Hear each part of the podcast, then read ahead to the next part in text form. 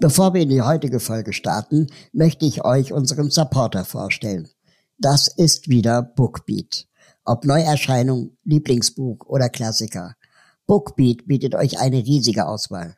Und wenn ihr mal auf der Suche nach neuen Inspirationen seid, könnt ihr die zwölf Buchkategorien einfach durchstöbern, bis ihr genau das Richtige für euch gefunden habt. Es existieren bereits mehr als 100.000 Bücher, die ihr online streamen oder offline hören könnt.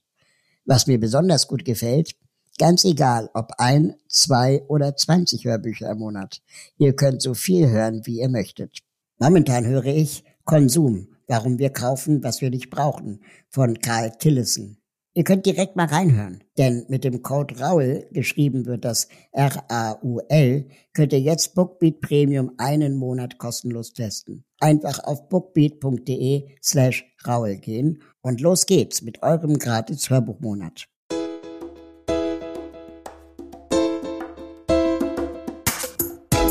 Und dann sind ganz, ganz findige Marketingagenturen auf die Idee gekommen, dass man den Leuten ja erzählen kann, dass sie sich aus dieser Krise rausshoppen werden. Wie kann ich was bewegen? Ist ein Podcast von Mit Vergnügen. Mein Name ist Raul Krauthausen. Ich bin politischer Aktivist. Mich interessiert, wie wird aus politischem Protest politisches Handeln? Was wirkt? Wie kann ich als Einzelner Einfluss nehmen? Wie kann ich etwas bewegen? Das frage ich in diesem Podcast Deutschlands bekannteste Aktivistinnen und Aktivisten.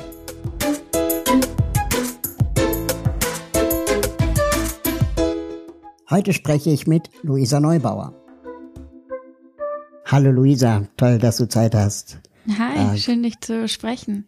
Das waren ja aufregende Zeiten jetzt in den letzten Wochen. Äh, erstmal Gratulation zum Erfolg bei der Klage vor dem Bundesverfassungsgericht. Das ist ja echt äh, wahrscheinlich ein Meilenstein auch für dich, oder? Ja, das war ganz, äh, ein ganz, ganz großer Tag. Es, ist, es halt auch immer noch nach, weil eben dieses Urteil so wahnsinnig unerwartet kam und jetzt enorme langfristige Folgen haben wird. Würdest du sagen, das ist dein Beitrag zu konstruktiven Aktivismus?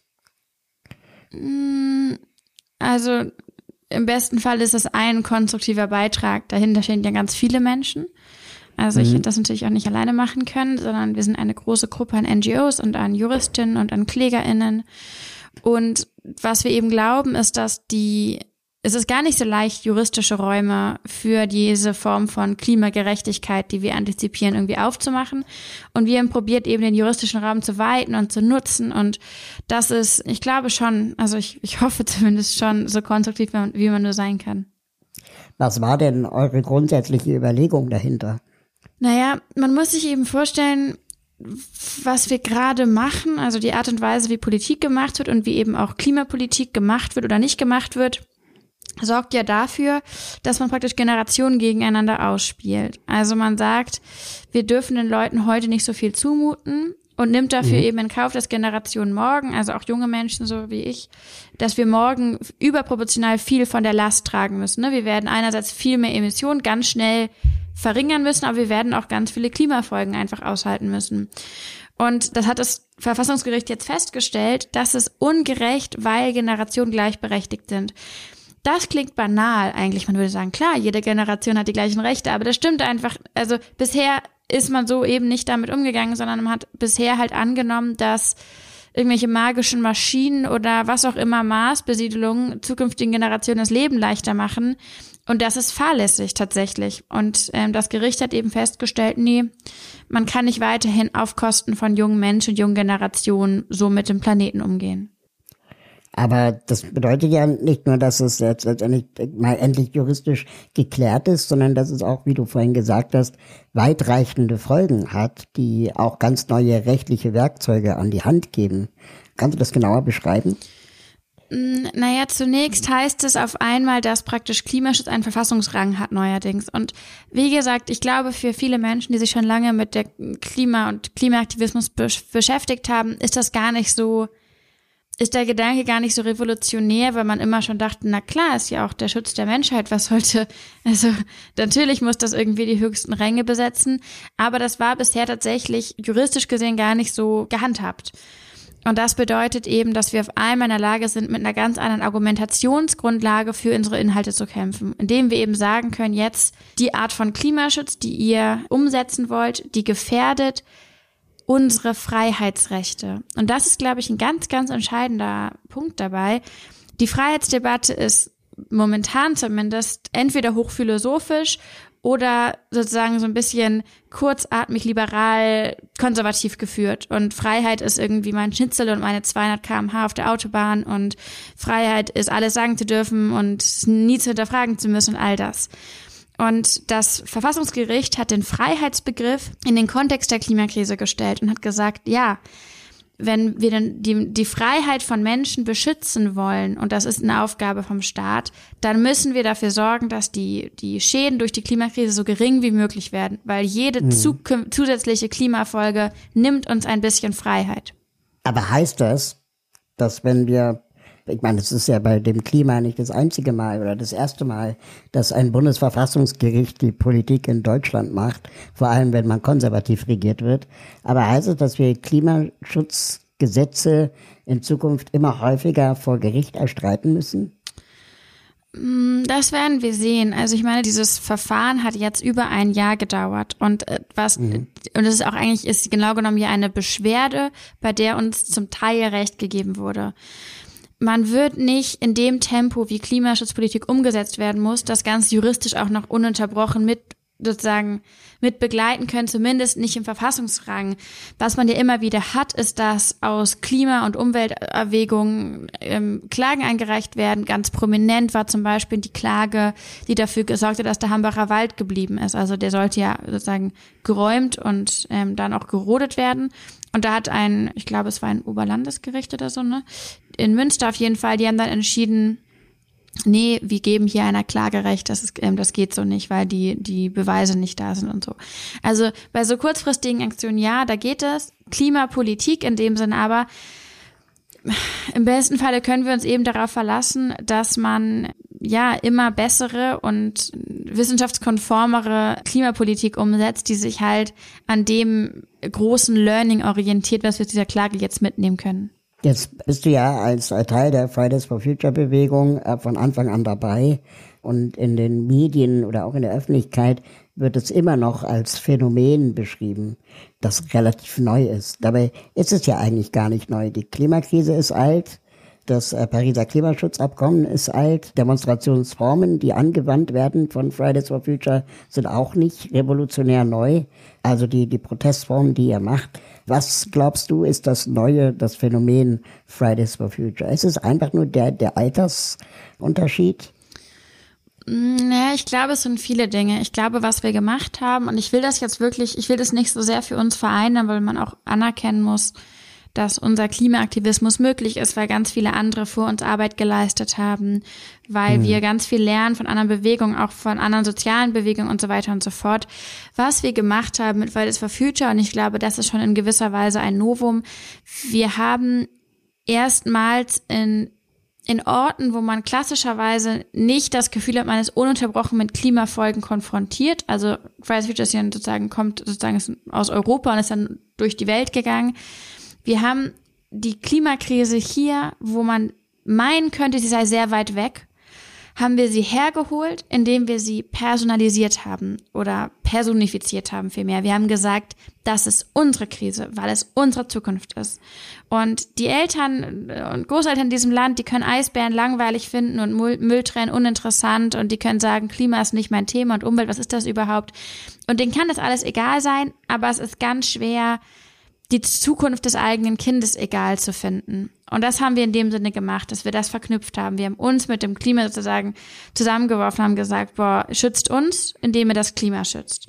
Und ich glaube, das verändert eben eine Debatte und das bringt eben viele Menschen, die bisher meinten, sie müssen sich damit nicht beschäftigen, in die Situation, dass sie eigentlich sozusagen kaum noch Gründe vorlegen können, warum sie sich jetzt mit dem Klima nicht beschäftigen wollen. Jetzt ähm, bist du eine der wenigen Aktivistinnen, die wir gesprochen haben, die von sich aus sagt, dass sie Aktivistin ist. Andere Carola Rakete oder auch Margarete Stokowski, äh, die haben sich oft anders bezeichnet, entweder als Wissenschaftlerin oder als Autorin oder Journalistin. Wann war für dich der Moment zu sagen, ich bin Aktivistin? Hm, das ist eine gute Frage. Ich glaube auch nicht, dass es eine Selbstbezeichnung war von mir in, in erster Instanz, weil als wir mit Fridays Future angefangen haben, für sozusagen für das Klima zu kämpfen und den Klimaschutz und so, da war Aktivistin sein nichts, was ich irgendwie interessant gefunden hätte als, als Titel, weil das war so 2018, da gab es dann die, also Aktivismus was, war was unfassbar Radikales. Das hatte oftmals so einen linksautonomen Touch. Und es war was, was für mich sozusagen ganz behaftet war mit äh, Menschen, die entweder für soziale Rechte kämpfen, also das war was anderes, und im Umweltbereich waren es eher so ältere Männer gefühlt. War, das war mein mhm. Bild damals. Deswegen hätte mhm. ich es nicht, ich wäre nicht losgezogen, hätte gesagt, Mensch, ich werde Klimaaktivistin. Aktivistin. Damals hat man ja gesagt, dass sich Menschen engagieren. So, das war so ein mhm. Ding, dass man so Engagement macht. Und dass ich dann Aktivistin wurde, das war auch erst eine Fremdbeschreibung. Also, dass ich dann irgendwann in der Zeitung gelesen habe, Luisa Neubauer ist Klimaaktivistin. Und ich so, okay, spannend. und dann haben wir ja etwas gemacht und ich finde das eigentlich ganz schön. Wir haben, ich glaube, sozusagen das Aktivistin-Dasein salonfähiger gemacht, als es davor war. Und wir haben damit auch etwas gemacht, also ja, zumindest in ersten Schritten. Und wir haben es auch, zumindest in meiner Wahrnehmung, in aller Bescheidenheit, also ich glaube, wir haben es ein bisschen so langfähiger gemacht, eine Haltung zu haben und dann eben aber auch aus dieser, Hal aus dieser Haltung, die man hat, für sich selbst Handlungsmaxime abzuleiten. Mhm. Also es ist ja ganz schön leicht zu sagen, ich finde das gut und das schlecht und das ist meine Haltung, aber es ist eben viel aufwendiger, aber eben auch viel wichtiger, sich dann dafür einzusetzen in irgendeiner Form. Und das mhm. ist ja mhm. für mich was, wo das Aktivistische hervorkommt. Und mittlerweile sagt meine Großmutter, dass sie Aktivistin ist. Super. Also Margarete Stokowski erzählt, dass sie oft die, die, Beobachtung macht, dass in den Medien meistens männliche Journalisten dann diesen Begriff Aktivismus despektierlich benutzen und dann, wenn, keine Ahnung, wenn es um Klima geht oder Antirassismus oder Feminismus, diese, die Leute, die dort sich engagieren, dann schnell als AktivistInnen bezeichnet werden und weniger als das, was sie vielleicht auch beruflich machen, Wissenschaft oder ähm, Journalismus oder so. Ist es so eine Art Rückaneignung, dass ihr sagt, wir sind Aktivisten, weil wir diesen Begriff positiv besetzen?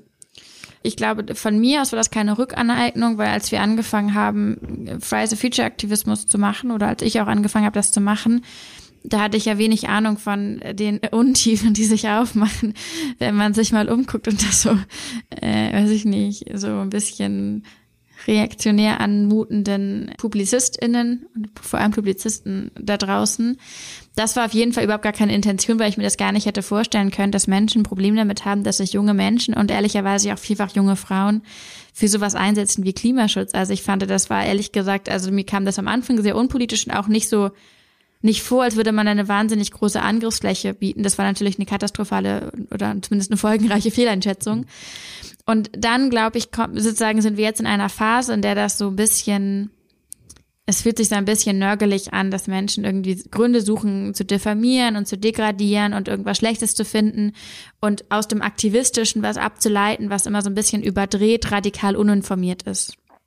Und ich glaube, das ist eine Phase, in der man eben probiert, Menschen abzusprechen, für bestimmte Inhalte einzustehen.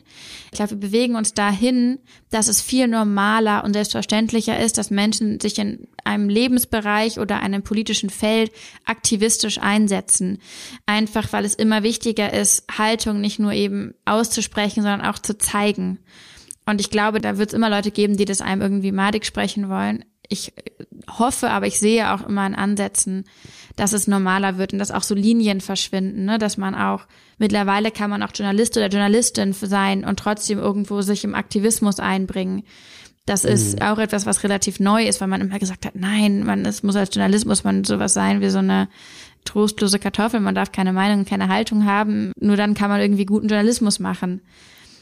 Und das ändert sich ja natürlich auch. Ich glaube, da ja, darf man ein bisschen hoffnungsfroh sein. Ich bin es zumindest. Das ist schön zu hören. Luisa Neubauer ist vermutlich Deutschlands bekannteste politische Aktivistin. Sie ist dauerhaft medial präsent. Wie selbstverständlich spricht sie mit Angela Merkel, Emmanuel Macron oder Barack Obama. Gemeinsam mit Greta Thunberg rief sie mit Fridays for Future eine Bewegung ins Leben, durch die die Klimakatastrophe weltweit zum bestimmenden politischen Thema wurde. Die Bewegung, die, in der du ja angehörst, ist eine der wenigen Bewegungen, die mir so einfallen, die in Zusammenarbeit mit der Wissenschaft Hand in Hand auch Forderungen stellen. Und ist das für dich ein, ein Ansatz, wo man sagt, hier an dem Punkt wird Aktivismus konstruktiv? Wäre das nicht eigentlich auch die Aufgabe der Politik, zu sagen, wir suchen uns die besten Wissenschaftlerinnen und Wissenschaftler, um die Probleme der Welt zu lösen? Mm. Ja, also, also ihr macht ja eigentlich den Job der Politik, das wollte ich damit sagen. Also, also naja, ich glaube, dass es man ein bisschen an dem Punkt vorsichtig sein muss, als dass Wissenschaft kann Politik nicht ersetzen. Und mhm. Politik ist auch das Vermitteln zwischen sozusagen zwischen Gefühlen und Fragen von Identität und Biografie und Kultur. Und das kann nicht in meinen Augen nicht naturwissenschaftlich gelöst werden. Und oftmals beschränkt man ja, wenn man von Wissenschaft spricht, dann denkt man ja oftmals an Naturwissenschaft. Und das heißt an der Stelle vielleicht zwei Punkte dazu. Das eine ist, ich glaube, dass es politische Räume und Gesellschaften und Demokratien total bereichern kann, wenn man sich der Fülle an wissenschaftlichen Erkenntnissen offensiver zuwendet und vor allem auch dann zuwendet, wenn man in der Gefahr sein, sich wehen muss, dass die wissenschaftlichen Erkenntnisse den eigenen Narrativen und Programmatiken widersprechen. Weil das ist ja oftmals ein Problem, was wir in der Wissenschaft, also in der, in der Klimapolitik haben. Man hört auf die Wissenschaft, auf die sogenannte Wissenschaft, bis sie dann ein Paper rausbringt oder ein Report rausbringt, das einen irgendwie dann doch nicht so gut politisch passt und dann entscheidet man sich an der Stelle wegzuhören. Und das würde ich durch die Bandbreite der Wissenschaft sehen. Also von, von den Naturwissenschaften bis zur Erziehungswissenschaften bis zur Kulturwissenschaften und zu psychologischen Erkenntnissen und all das. Also das ist ja ein unglaubliches Spektrum, was Entscheidungsprozesse und ja Demokratiefindung so sehr bereichern könnte. Und in der Klimafrage ist es nochmal eine herausgehobene Sache, weil man hat es erfolgreich geschafft, über Jahrzehnte hinweg aus einer naturwissenschaftlichen Frage eine Glaubensfrage zu machen. Dann wurde gesagt, glaubst du an den Klimawandel und glaubst du, dass es wirklich hm. so schlimm ist? Und Frau Neubauer, sagen Sie nochmal, glauben Sie, dass wir jetzt 2030 ein Problem haben werden mit Wasser? Und wie oft ich gefragt werde, ob ich dieses und jenes glaube, das ist gruselig. Wenn man sich bewusst macht, es geht ja überhaupt nicht darum, ob irgendwer was glaubt, sondern es geht darum, was wir skizzieren und prognostizieren können und wie wir davon eben heute heraus dann handeln und uns zum Handeln anleiten lassen. Und das heißt, an der Stelle denke ich, ja, auf jeden Fall, da könnte viel, viel mehr gemacht werden und da wäre es wichtig, dass Wissenschaft als Entscheidungsgrundlage ernst genommen wird. Die Entscheidung muss dann mhm. immer noch gefällt werden. Die Entscheidungen sind immer noch politische. Aber oftmals, und das ist was macht mich so, so wütend tatsächlich, ist, dass eben so wahnsinnig uninformierte Entscheidungen getroffen werden. Vielfach insbesondere im Bereich der Klimapolitik. Ich sehe da unglaubliche Parallelen auch zur Corona-Schutzpolitik, dass da ja auch viel mit Glauben argumentiert wird und man müsse ja auch die Dinge abwägen, als ob man mit Wissenschaft verhandeln könnte, beziehungsweise mit Naturgesetzen. Warum glaubst du, haben die Leute davor so eine Angst? Also, und wie nehmen wir diese Angst vor allem? Vor den naturwissenschaftlichen Erkenntnissen, meinst du? Ja, und vor den Naturgesetzen. Ach, vor den Naturgesetzen. Das, ja, so als solches, dass, dass man das einfach schnell leugnet. Ja, das ist, das ist schwierig. Ich glaube, da gibt es Menschen, ähm, Anthropologen vielleicht, die das bestimmt noch fundierter ähm, aufreißen können. Mein Eindruck ist in der Corona-Politik, dass es, oder in der Corona-Krise, dass wir die ganz blöde und belastende Erfahrung machen mussten, dass wir gar nicht so resilient und gewappnet sind und krisenfest sind, wie wir das dachten, dass wir sind. Mhm. Wenn man denkt, doch, hä, das ist 21. Jahrhundert, wir haben so viele Erkenntnisse und wir sind so in Anführungszeichen fortgeschritten in der Welt und wir können andere Planeten bereisen und all das. Und dann kommt so ein Virus und macht uns das Leben so schwer. Ich glaube, das ist so ein groß, also ich glaube, in allererst stellt sich eine Ego-Frage. Dann mhm. ist es bei der, bei der Corona-Frage interessant, wenn man sich überlegt, wo kommt denn dieser Virus her? Stellen wir ja fest, eine Pandemie kommt mittlerweile selten allein. Denn Pandemien, wie zum Beispiel die Corona-Pandemie, die entstehen oder werden zumindest deutlich wahrscheinlicher durch das Räubern in, in Wäldern, durch die Naturzerstörung, durch die Abholzung und so weiter und so fort. Und damit hören wir überhaupt nicht auf. Das heißt, es wäre eigentlich naiv anzunehmen, dass man in diesem Jahrhundert nicht noch weitere Pandemien erlebt. Das ist aber ja schon fast so unvorstellbar. Ich meine, Corona war unvorstellbar. Jetzt ist das, wie kann man, das kann man ja gar nicht fassen im Kopf. Und das heißt, mhm. natürlich ist an der Stelle leichter zu sagen, naja, wir blenden gewisse Teile der Realität aus und befassen uns mit dem, was vor uns ist und was in diesem Tag passiert. Und das wird dann zu dieser ja, vielleicht so politischen Gegenwartssucht, dass man sich eben mit genau dem beschäftigt, was vor einem passiert. Und das verhindert ja aber, dass man vorausschauend präventiv handelt, dass man verhindert, dass es morgen noch schlimmer wird, dass man Krisen abfängt, bevor sie eskalieren und all das. In deinem Podcast 1,5 Grad fand ich eine Stelle besonders bemerkenswert und auch so, wo ich dachte, mal, endlich sagt's mal jemand.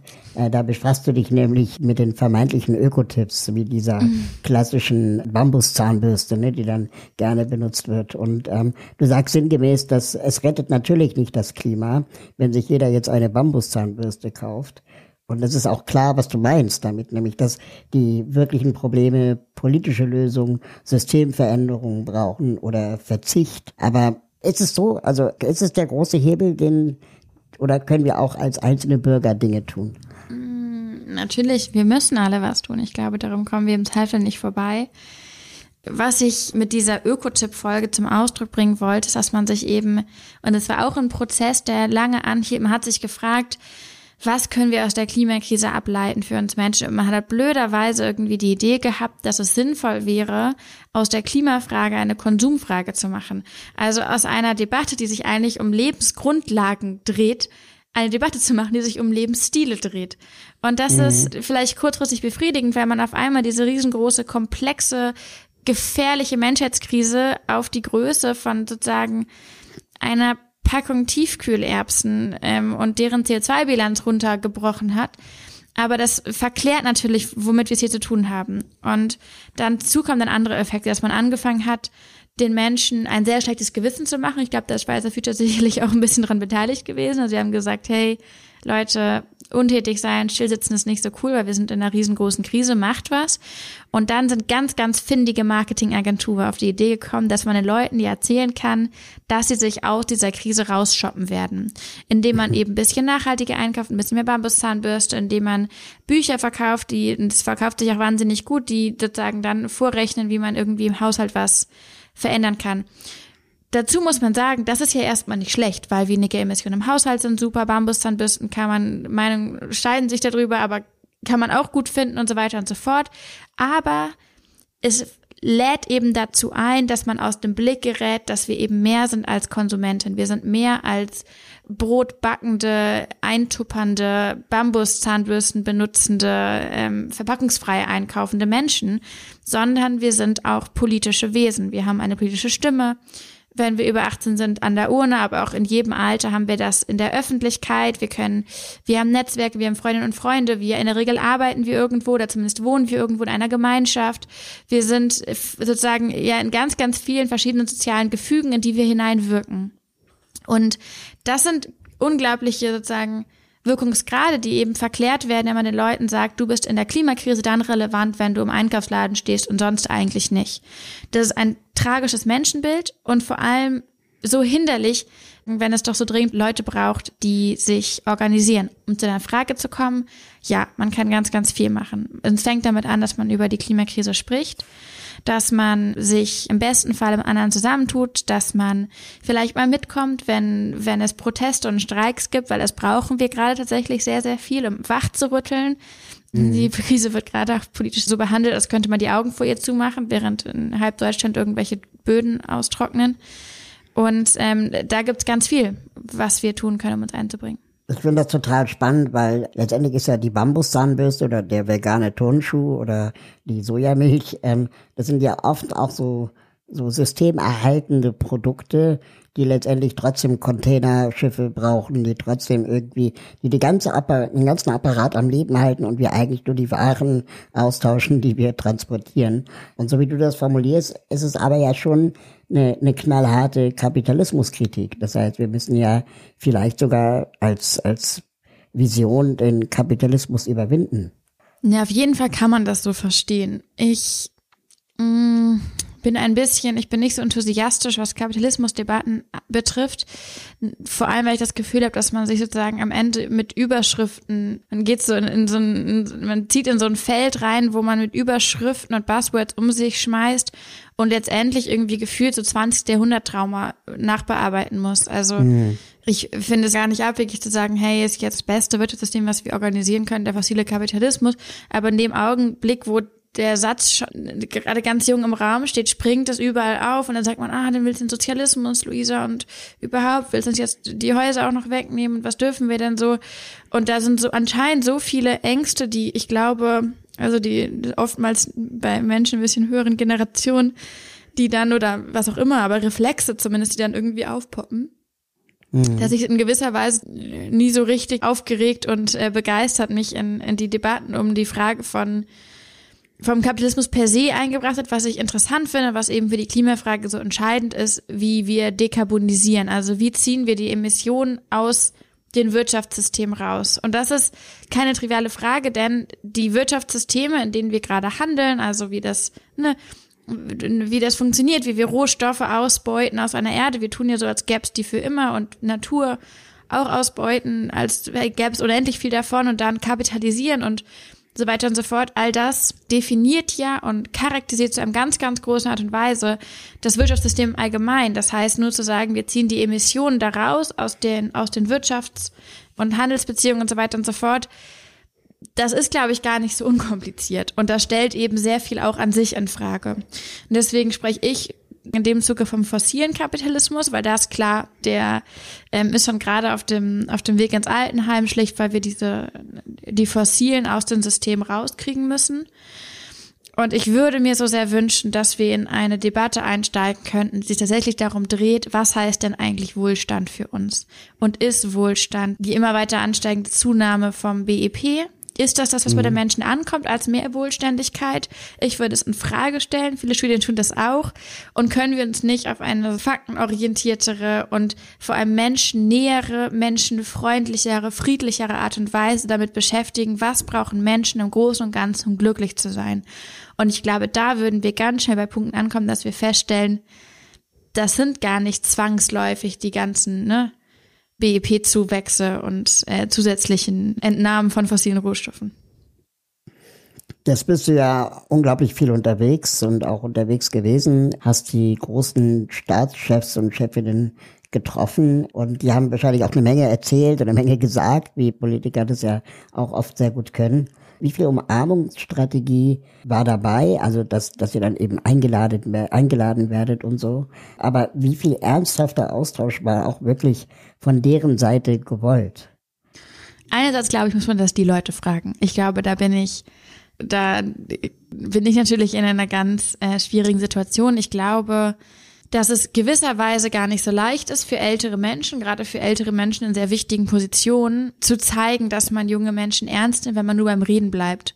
Weil es mhm. wirkt einfach alles immer ein bisschen hohl. Das ist aber auch ein Teil von Politik, die ne, einen, großen, einen großen Anteil daran hat dann Symbolik und Gesten und ich weiß gar nicht genau, wie man, wie ein zum Beispiel ein Politikergespräch aussähe, bei der man am Ende sagen würde, oh, die jungen Menschen wurden hier richtig ernst genommen. Das heißt, ich will da sozusagen gar nicht so judgy drauf gucken. Was wir aber sehen, und das ist eben das Problem dabei, ist, dass praktisch in allen Gesprächen, die wir geführt haben, die ich geführt habe, ein großer Teil des Gesprächs damit verbracht wurde, uns, mir oder uns zu erklären, warum bestimmte Dinge nicht so schnell gehen, wie in Anführungszeichen wir uns das wünschen. Und was dahinter steht, ist eben eine, die Klimakrise, die wahrgenommen wird als sozusagen ein Lobbythema einer sehr jungen Interessensgruppe. Und was ich glaube, diese große Respektlosigkeit gegenüber jungen Menschen ist und über, gegenüber denjenigen, die heute schon an den sogenannten Frontlines sind, also Klimafolgen direkt spüren, ist eben, dass man ihnen erklärt, man würde sie ernst nehmen, man würde ihnen auch zuhören wollen und dann so handelt, als wären sie ihnen, wären sie oftmals auch ein bisschen dann egal. Mhm. Klimapolitisch gesprochen. Und ich glaube auch deswegen kommt so ein gewisses Unwohlsein in den Raum dann, wenn man sich eben so ganz nett mit irgendwelchen Politikerinnen und Politikern unterhält. Und dann gehen sie zurück zur Arbeit und arbeiten weiter daran, dass wir es in der Zukunft beziehungsweise andere Leute in der Gegenwart richtig schwer haben werden. Gibt es denn eine Nation, wo du sagst, die nimmt das Thema ernster als äh, Deutschland? Ja, sicherlich. Also ich glaube, man, es ist ja, glaube ich, ganz schwer für eine ganze Nation zu sprechen. Das ist dann auch mal ein Eindruck, den man von außen hat. Ich, ich wollte vermeiden, Menschennamen zu nennen, also Politikernamen oder so, deswegen Nation. Ach so. Also, naja, hm. ich glaube, was man sieht, ist, dass die Klimakrise in verschiedenen Ländern näher oder weiter entfernt ist an dem, was hm. ähm, eine politische Realität ausmacht. Also zum Beispiel, Klar. wenn ich mit Aktivistinnen aus Fiji spreche, dann ist es total klar, dass dort Umwelt- und Klimafragen jeder Unterhaltung irgendwie eine Rolle spielen, auch wenn man das gar nicht benennt. Aber weil Lebensrealitäten sich ganz anders darum drehen, wie man mit der Natur umgeht, was für ein Verständnis man von Natur hat. Und ich spreche mit anderen Menschen, zum Beispiel in Neuseeland, da wird viel selbstverständlicher darüber gesprochen, dass Menschen Recht haben auf gesunde Naturräume zum Beispiel. Das heißt, natürlich gibt es da großartige ähm, Diskrepanzen und interessant ist natürlich auch zum Beispiel der Vergleich mit den USA gerade. Dort hat man praktisch es geschafft, eine Klimaagenda ins Leben zu rufen, ohne das Wort Klima zu nutzen, sondern man hat daraus eine Investitionsagenda gemacht, hat gesagt, alle Menschen wollen investi investieren und wir investieren eben Richtung Null Emissionen. Wie sich das dann in der Realität auswirken wird, das will ich jetzt gar nicht beurteilen, weil ich glaube, das ist noch sehr, sehr offen. Aber auch da hat man es geschafft, die die Klimafrage, die eine lange Zeit in den USA eine Glaubensfrage war, aus der Kirche praktisch rauszuholen, auf eine Baustelle zu tragen, haben gesagt, nee, Klimafrage ist jetzt für uns Investition, Investition in Null-Emissionen Infrastruktur. Aber hätte man ja jetzt auch vor ein paar Jahren nicht gedacht, oder? Dass die, die USA da jetzt das so ernst nehmen? Ja, ich glaube, das ist eine sehr, sehr gute Botschaft an der Stelle. Das erste ist, Wahlen können die Welt verändern das ist, glaube ich, was wir aus den USA auch im Hinblick auf dieses Jahr ganz groß lernen können, dass Wahlen sind nicht alles und Wahlen sind auch immer nur ein Teil von Demokratien und demokratisch zu sein heißt nicht nur wählen zu gehen. Aber es kann eben, wenn man es gut organisiert, wenn man sich anstrengt, wenn man sich zusammentut, dort, wo man sich zusammentun kann, kann ganz, ganz viel mit Wahlen gewonnen werden. Und ich glaube, in den USA ist das gerade ein Prime-Example für wirklich einen krassen Hegemoniewechsel. Klammer auf, wohl wissen, dass er ja auch noch ganz, ganz viel weiter brodelt. Ich glaube, da guckt man noch gerne ein bisschen rosa-rot gerade drauf. Und das andere ist, glaube ich, auch, dass nicht nur Wahlen verändern, sondern auch Organizing macht einen Unterschied. In die Progressivität in den USA ist auch ganz viel auf das Organizing von zum Beispiel Klimabewegungen zurückzuführen. Die haben da Unfassbares ähm, erreicht und die haben sich eben nicht kleinkriegen lassen, die haben sich nicht korrumpieren mhm. lassen. Das ist schon richtig krass. Apropos, was, was verändern. Es gab ja letztes Jahr die Initiative Olympia, wo das Olympiastadion gemietet werden sollte und man gemeinsam mit 50.000 Menschen eine Petition nach der anderen durchpeitscht quasi. Da war ja eine ziemlich innovative Idee. Gleichzeitig gab es aber auch nicht wenig Kritik an, an dieser Idee. Wurde dann wegen Corona unter anderem auch abgesagt. Das heißt, wir wissen nicht, ob die Idee geklappt hätte oder nicht. Warst du erleichtert oder warst du traurig, dass die Idee nicht stattfand? Gute Frage. Nein, also ich finde, es ist wichtig, dass wir uns da Gedanken darüber machen, wie, ähm, welche Formate zum Beispiel eine politische Öffentlichkeit bereichern können. Und ich finde, das war, glaube ich, ja im Zweifel der Anspruch von diesem Olympia-Projekt. Und da haben ja unglaublich viele Menschen sehr hart gearbeitet, um was möglich zu machen ich finde schon, dass es eine gewisse Tendenz dazu gibt, Ideen pauschal erstmal schlecht zu finden. Ich glaube, das hat auch, mhm. ist auch so ein, so ein Tick, so ein, so ein Menschheitstick, dass es viel einfacher ist, Dinge schlecht zu finden als gut zu finden. Man braucht immer ein bisschen mehr Energie, um Sachen gut zu finden.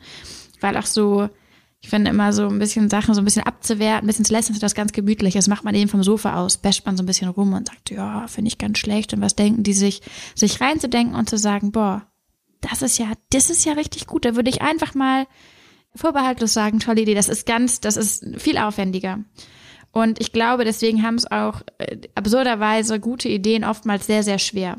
Mhm. Und ich glaube, dass auch ein bisschen was, was bei Olympia passiert ist, zusätzlich zu ganz viel auch, finde ich, auch wichtiger und legitimer Kritik. Letztendlich finde ich, deswegen finde ich es schwer, mich darüber zu freuen, dass etwas, was, woran so viele Menschen äh, mitgewirkt haben, ausgefallen ist. Ich glaube, dass es nicht, das würde ich zumindest nicht so sagen. Ich glaube sozusagen, im Zweifel ist man im Konflikt ein bisschen aus dem Weg gegangen. Aber auch da wieder, Demokratien leben vom Konflikt. Also, mhm. ja. Ja, das denke ich ehrlich gesagt ähnlich. Es ist immer leichter, eine Idee doof zu finden, als ja. für eine Idee zu streiten oder zu kämpfen. Ich habe es auf jeden Fall sehr bewundert, wie sie es einfach versucht haben. Und genau natürlich das. dabei auch Fehler gemacht haben und das haben sie auch selber gesagt. Das, äh, aber wir, wir leben ja auch in einer Welt, da habe ich das Gefühl, wo, wo, wo man perfekt sein muss, um überhaupt noch, wie soll ich mal sagen, Respekt zu bekommen. Aber so, so eine Fehlertoleranz äh, gibt's ja kaum noch. Ja, und ich glaube auch ein Vertrauensvorschuss ist ganz selten, ne? mhm. ne? weil die, also dass man eine Idee hat, die jetzt einen radikalen Touch hat oder sowas oder vielleicht auch einen, so einen kontroversen Touch hat, da mal zu sagen, zeig doch mal, wie es wirklich meint, zeig doch mal, was ihr drauf hat und so weiter und so fort. Das haben wir bei Fraser Future ehrlich gesagt auch von vielen Seiten erlebt. Also wir haben auch ganz viel tollen Support bekommen, aber am Anfang was haben wir uns da anhören müssen, dass wir es wagen am Freitag mit der Schule und überhaupt und der demokratische Boden und der Wüsten, der längst nicht mehr da ist und so weiter und so fort, man auch denkt, hey, Leute, ne, vielleicht kann man auch in dem Augenblick mal sagen, cool, die Kinder haben eine Idee, wir warten mal ab, was sie daraus machen. Das wäre ja auch in Ordnung. Oder wir bringen uns mal ein und machen es besser zusammen. Das wäre ja auch eine Möglichkeit.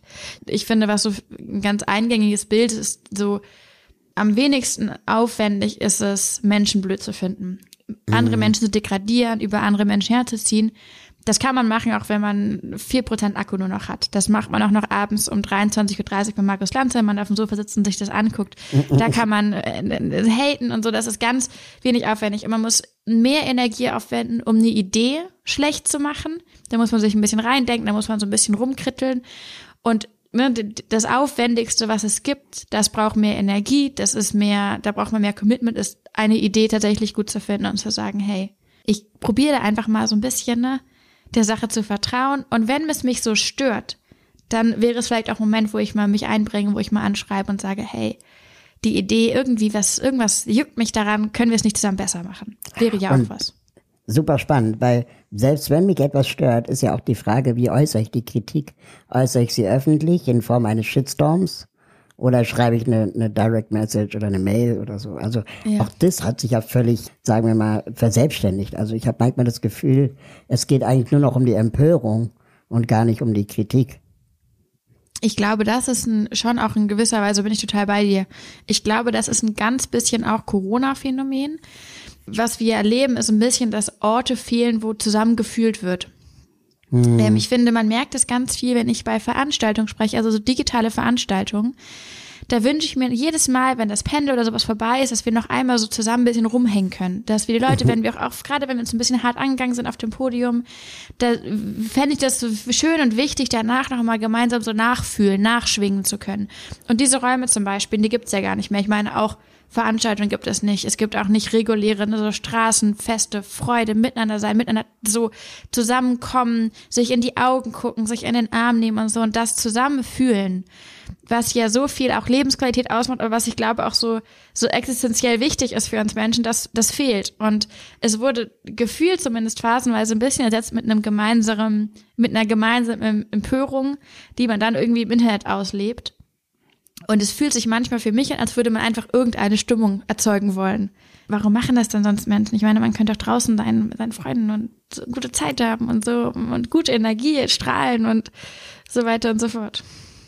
Was war denn so der verrückteste Moment, den du erlebt hast äh, in deinem Aktivistinnenleben bisher? Oh Gott, ähm, ein verrückter Moment. Ich glaube, sehr viele verrückte Momente aus dem Ärmel geschüttelt. Einer war, es war auf jeden Fall witzig, da habe ich, ähm, das jetzt gar nicht so aktivistisch, da habe ich für so ein Magazin zusammen mit Rezo wurden wir eingeladen, so eine Wand zu bemalen. Das war total spacig in so einem Studio. Da hatten die praktisch eine, also zwei komplette Wände in dem Studio hatten die mit so Gips oder sowas mhm. abgedeckt und dann durften wir das mit so riesengroßen Farbrollern bemalen. Es hat einen heiden Spaß gemacht. Wir haben da so Drachen, Sachen drauf gemalt und das heißt aber irgendwann wirklich schwamm wir in dieser Farbe und dann konnten wir auf der Farbe rumglitschen, die war auch dann unter uns überall und so. Mhm. Es war für so ein, ja, für so ein Fotodings und so. Und dann ist mir aufgefallen, dass ich zu spät dran war und musste ganz schnell in den Zug und dann hat äh, Reese gesagt, kein Problem, ich, äh, ich setze dich beim Bahnhof ab. Und sind wir losgefahren und ich hatte einfach gar nicht bedacht, dass hier alles an mir voller Farbe ist. Und das heißt, ich bin aus seinem Auto raus, in den Bahnhof reingerannt, in den ICE und bin dann die erste Station gefahren, bis ich umsteigen muss das erste Mal. Und dann gucke ich unter mir und unter, unter mir und sehe, dass ich den ganzen Weg lang diese Farb, also sozusagen so Fußstapfen gelassen hatte mit dieser grünen Farbe. Und dann gucke ich mich um und dann kommt eine Frau zu mir und sagt, ah, Sie sind Luisa Neubauer, ne? Und ich sag ja, und ich dachte, die wollte mir sagen, einen riesen, sozusagen einen riesen Vorwurf machen, dass ich einfach den Zug so dreckig gemacht hatte mit der Farbe. Sagt sie, ja, das habe ich sofort gesehen, ne? Als Aktivist hat man doch immer Farbe an den Füßen. und ich stand im Zug, ich hatte ein total schlechtes Gewissen und ich guckte mich um und alle Menschen nickten da so und dachten, das ist einfach so, wie ich als Aktivistin rumrenne, weil ich eigentlich immer in jeder Lebenslage irgendwo gerade einen Banner angemalt habe, deswegen habe ich immer grüne Farbe an den Füßen. Und das fanden auch alle ganz logisch, auch im Gesicht und in den Haaren, dass es aber ein logisches Erscheinungsbild sein müsste. Das war das ähm, auf jeden Fall, super. ja. Super Mir hat Spaß gemacht. Wir hatten eine gute Zeit dann am Zug noch. Das. In einer Arte-Doku Aufschrei der Jugend berichtest du von Drohungen, die gegen dich ausgesprochen werden. Und deine Mutter sagt zu dir, dass sie sich manchmal wünscht, du wärst wieder die Alte oder so wie vorher. Oder die Situation mhm. wäre so wie vorher. Ist es immer noch so? Oder, oder hat sich, habt ihr euch beide an diese neue Rolle gewöhnt? Meine Mutter ist, die ist ein Fels in der Brandung. Die ist so entspannt, wie man nur entspannt sein kann. Das ist total klasse. Und ist gut für mich, weil es, ja, zumindest gibt sie das vor. Ich weiß gar nicht, wie, wie gelassen sie damit eigentlich ist, aber sie macht es, sie ist sehr, sehr souverän und ich meine, sie ist auch, sie ist Krankenschwester von Beruf her. Ich glaube, dass man auch einfach die ganze Zeit immer so ein bisschen auch im Notfall ähm, bedrohungstechnisch würde ich jetzt keine Erfolge vermelden. Ich würde eher sagen, dass das, dass das mehr wird, ja. Ach du Scheiße. Ja, wem sag Was? ich das? Ja, aber es ist, ähm, keine Ahnung, es gibt ja auch keinen Ausweg aus der Scheiße, ne? Ja, perspektivisch ist halt, es wird sich, das Thema wird sich nicht erledigt haben an irgendeinem Zeitpunkt. Ähm, ich glaube aber schon, dass es, also ich glaube, es wird sich bald, ich, ich glaube, dass es zumindest immer größere Mehrheiten gibt, die sich aktiv, proaktiv für eine Art von Klimaschutz und da eben aber auch Schutz von denjenigen, die sich dafür einsetzen, aussprechen. Ich glaube, mhm. da gibt es so ein bisschen so eine mainstreamige Bewegung, was wir aber eben parallel erleben, ist eine, eine wirklich beunruhigende Radikalisierung bei denjenigen, die dem halt entgegenstehen. In deiner Rede auf der Klimademo in Berlin am 25. September 2020 hast du gesagt, Menschen wollen unsere Resignation, aber die kriegen sie nicht. Wie schwer ist es für dich inzwischen voranzugehen? Und was macht die Basis, was macht die, die Führung in Anführungsstrichen während der Corona-Zeit? Also ich würde mich jetzt nicht so sehr als vorangehend bezeichnen, beziehungsweise wir sind ja sagen viele zusammen und wir probieren hier unseren Aktivismus sehr kollektiv zu leben. Ob das jetzt immer so gut klappt, können wir sozusagen in den Raum stellen, aber ich bin da ja sozusagen keine, nicht allein in Anführungszeichen. Und, Dachte ich mir. Ja. Ähm, und was aber, was wir natürlich sehen, und ich glaube, das ist auch mittlerweile überall angekommen, Krisen sind scheiße. Und Krisen, die so heftig sind, die unvorbereitet kommen, auf die man sich nicht gut einlassen kann und vor allem auf bei denen so wenig Präventionsarbeit geleistet wurde, wie das jetzt in der Corona-Pandemie sind, das ist einfach eine unglaubliche Belastung und gerade natürlich für die nochmal belastender, die in irgendeiner anderen Weise auch nochmal exponiert sind. Das sammelt mhm. sich ja zusammen. Und viele von Men den Menschen, die bei Pfizer Future aktiv sind, das sind junge Menschen, die sind in die haben es einfach richtig, richtig schwer gehabt in der Corona-Pandemie. Und ich meine, ich finde es auch im Nachhinein absurd, wie, wie wenig oder wie lange so getan würde, als könnten junge Menschen einfach alles irgendwie wegstecken. Und das könnte man irgendwie logischerweise erwarten. Das hätte dann keine Auswirkungen auf ihre Psyche oder Weltbild oder ähm, Mental State und so weiter und so fort. Und es stimmt natürlich überhaupt nicht. Und das ist, glaube mhm. ich, eine eine Belastung, die kommt mehr und mehr an die Oberfläche. Und darüber hinaus aber, was mich total beeindruckt, ist, dass so irre viele Menschen auch während der Pandemie zu Fridays for Future dazugekommen sind. Mhm. Und die haben kein einziges Mal ein Plenum gehabt, was man so in real life hatte, sondern immer nur irgendwie digital. Und die haben trotzdem in so einer schweren Zeit gesagt, ich will mich einbringen und das ist ja hochgradig inspirierend. Wenn wir jetzt äh, bald an die Bundestagswahl denken, Olaf Scholz, äh, Armin Laschet, Annalena Baerbock, wer glaubst du ist von den KandidatInnen gefährlicher für das Klima? Sind es die zwei Herren, die einfach so eine weiter so Politik machen würden? Oder ist es eine Annalena Baerbock, die für die Veränderung antritt und dann aber vielleicht auch das Gefühl in der Bevölkerung auslösen könnte, naja, jetzt kümmert sie sich ja darum, jetzt brauche ich nichts mehr tun. Ach, ich, also einerseits können, wenn die wollen, können die alle tolle Klimapolitik machen. Das hat ja nichts mit Parteifarbe zu tun. Also man kann auch konservativ Klimapolitik auslegen. Das ist dann anders gefärbt und das ist vielleicht an anderen Werten orientiert. Aber das ist ja sozusagen auch einer CDU freigestellt zu machen. Das gleiche gilt für den sozialdemokratischen Klimaschutz. Das kann ja auch total beeindruckend und bereichernd sein. Und es mhm. gilt selbstverständlich auch für den grünen Klimaschutz. Das heißt, grundsätzlich ist das Potenzial überall da. Ich glaube, es gibt ohnehin, egal von der Parteifarbe, ein bisschen die Gefahr, dass Menschen in sechs Monaten nach so einer Wahl denken, super, jetzt haben wir alles gemacht und wir haben irgendwie unsere Stimme irgendwo ökologisch verteilt und alle Parteien wollen jetzt ja auch machen und dann das Gefühl haben, wir sind jetzt einen großen Schritt weiter. Und das ist erst in der Wahl gar nicht der Fall weil es dann natürlich nach der Wahl und sozusagen über die Koalitionsphase hin oder über die Koalitionsbildung hinaus Menschen braucht, die sich für positiven Wandel einsetzen, die sich engagieren, die soziale Konflikte verbinden und eben zu sozialen Lösungen machen. Und das ist, glaube ich, in jederlei Konstellation, was wir da jetzt erwarten können, ein Problem. Wie oft hast du den Satz schon gehört, wenn Sie was verändern wollen, dann gehen Sie doch in die Politik. Und was stimmt da, daran alles nicht? Höre ich öfter, ähm, mittlerweile aber nicht mehr so oft, weil ich glaube, die meisten Menschen schon auch ein bisschen denken, naja, wir sind doch schon ein bisschen in der Politik, weil wir mittlerweile Politik nicht mehr nur als ein Spiel zwischen Parteien verstehen, sondern als einen politischen Raum, der wächst und wächst und wächst und von vielen Bewegungen mm, auch im besten Fall bereichert wird. Aber natürlich ist es ein, ein absurdes Verständnis, ist auch wieder eine Generationenfrage dass Probleme, die über Jahrzehnte angewachsen sind, dass wir mittlerweile von Menschheitsproblemen sprechen, also im Kontext der Klimakrise, dass die behandelt werden wie so ein Nebenbei-Projekt, was die Kinder in 20 Jahren, wenn sie irgendwann mal in einer Führungsebene sind, dann doch selbst lösen können. Das ist mhm. einfach eine so radikale Verklärung und auch eine gefährliche Verklärung von den so geophysikalischen Wirklichkeiten, mit denen wir hier zu kämpfen haben. Das frustriert ungemein. Mhm. Luisa Neubauer ist seit den ersten Tagen von Fridays for Future als Klimaaktivistin Tag und Nacht im Einsatz. Ob auf der Straße, in den Medien oder im Kanzleramt. Die 25-Jährige ist nicht nur eine begabte Rednerin und steckt rhetorisch alte weiße Männer wie Ulf Poschert oder Friedrich Merz in die Talkshow-Tasche. Die studierte Geografin weiß vor allem, wovon sie spricht. Sie argumentiert stets mit wissenschaftlichen Fakten statt mit Emotionen. Nicht zuletzt in ihrem Buch Vom Ende der Klimakrise, in dem sie einen Weg in die Zukunft aufzeigt. Eine Chance auf ein Ende der Klimakrise, wenn wir sie jetzt ergreifen. Utopie und Fantasie und Dystopie. Welche Rollen spielen für dich Utopien, Fantasien, um auch neue Horizonte aufzumachen? Im Moment habe ich das Gefühl, alle reden über das äh, 1,5 Grad Ziel oder 2 Grad Ziel. Alle reden über irgendwelche messbaren Größen wie CO2-Ausstoß. Ähm, aber trotzdem brauchen wir ja auch Fantasie, um uns eine Welt vorzustellen, wie sie noch nicht ist. Mhm.